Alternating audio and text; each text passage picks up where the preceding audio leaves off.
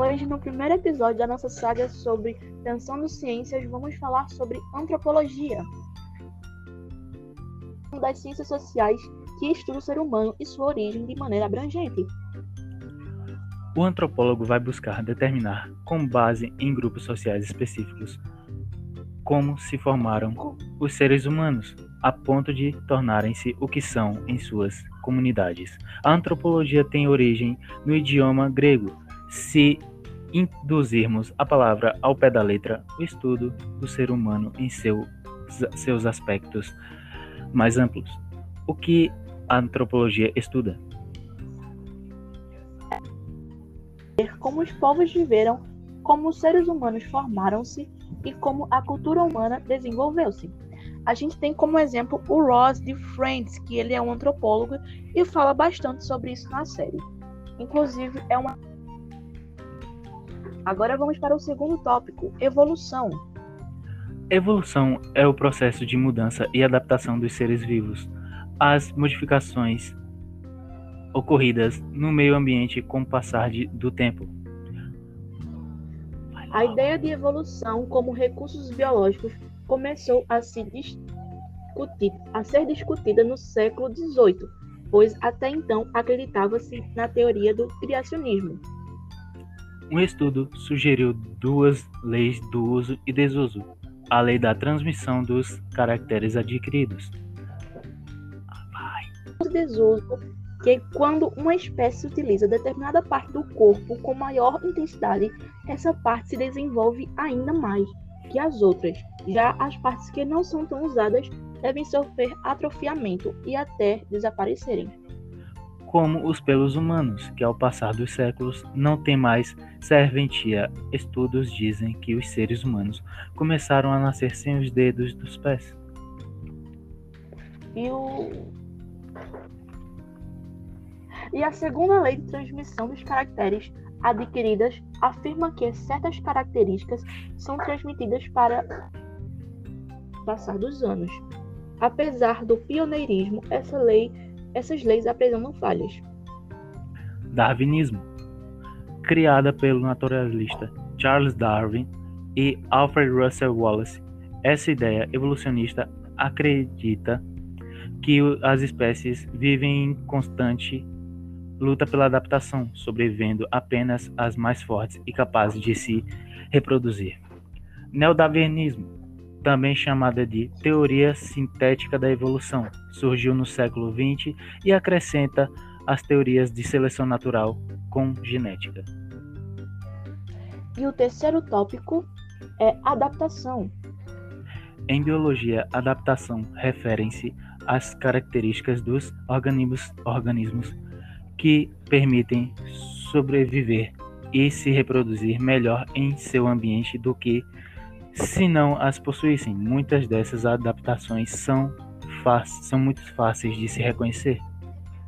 Como os bicos das aves, altamente específica aos alimentos que consomem, das, cal das caudas preenses e algumas espécies de macacos extremamente úteis na vida nas árvores, e os olhos mais como a coruja e as torrios, que adequando-se para capturar maior quantidade possível de luz, entre muitas. O nosso primeiro episódio. Até mais.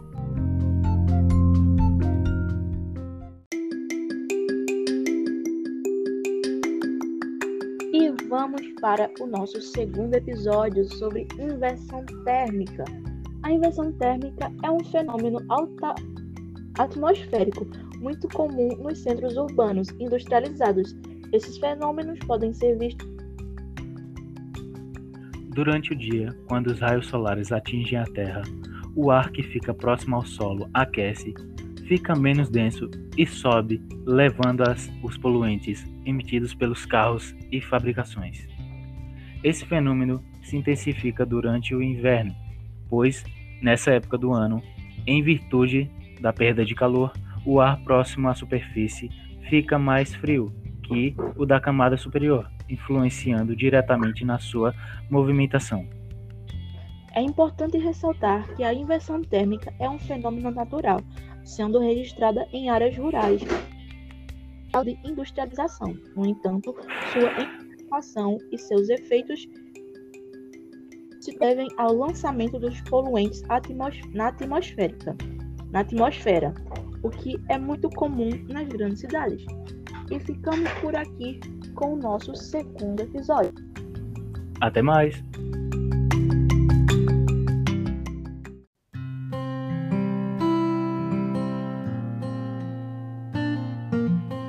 Terceiro e último episódio, vamos falar sobre a o aquecimento global corresponde ao aumento da temperatura média terrestre causada pelo acúmulo de gases poluentes na atmosfera. O século XX foi considerado o período mais quente desde a última glaciação. Houve um aumento médio de 0,7 graus Celsius na, nos últimos 100 anos. Por isso, o aquecimento global é considerado um problema ambiental urgente e com graves consequências para a humanidade. O fenômeno natural do efeito estufa está inteiramente ligado às mudanças climáticas que ocorrem no planeta Terra. O efeito estufa, apesar de ser relacionado com o aquecimento global, é um processo que garante a temperatura adequada para a vida. Sem ele, seria muito frio ao ponto de vida não existirem. O problema está no aumento da emissão de gases poluentes, os chamados gases de efeito estufa. Eles se acumulam na atmosfera e, com isso, há uma maior retenção de calor da Terra. Então, como acontece o aquecimento global? O aumento da concentração de gases de efeito estufa provoca alterações na troca de calor, ficando maior parte retida na atmosfera, em consequência da temperatura, o que causa o aquecimento global. Os gases de efeito estufa são monóxido de carbono, de carbono óxido, dióxido de enxofre, metano e entre outros.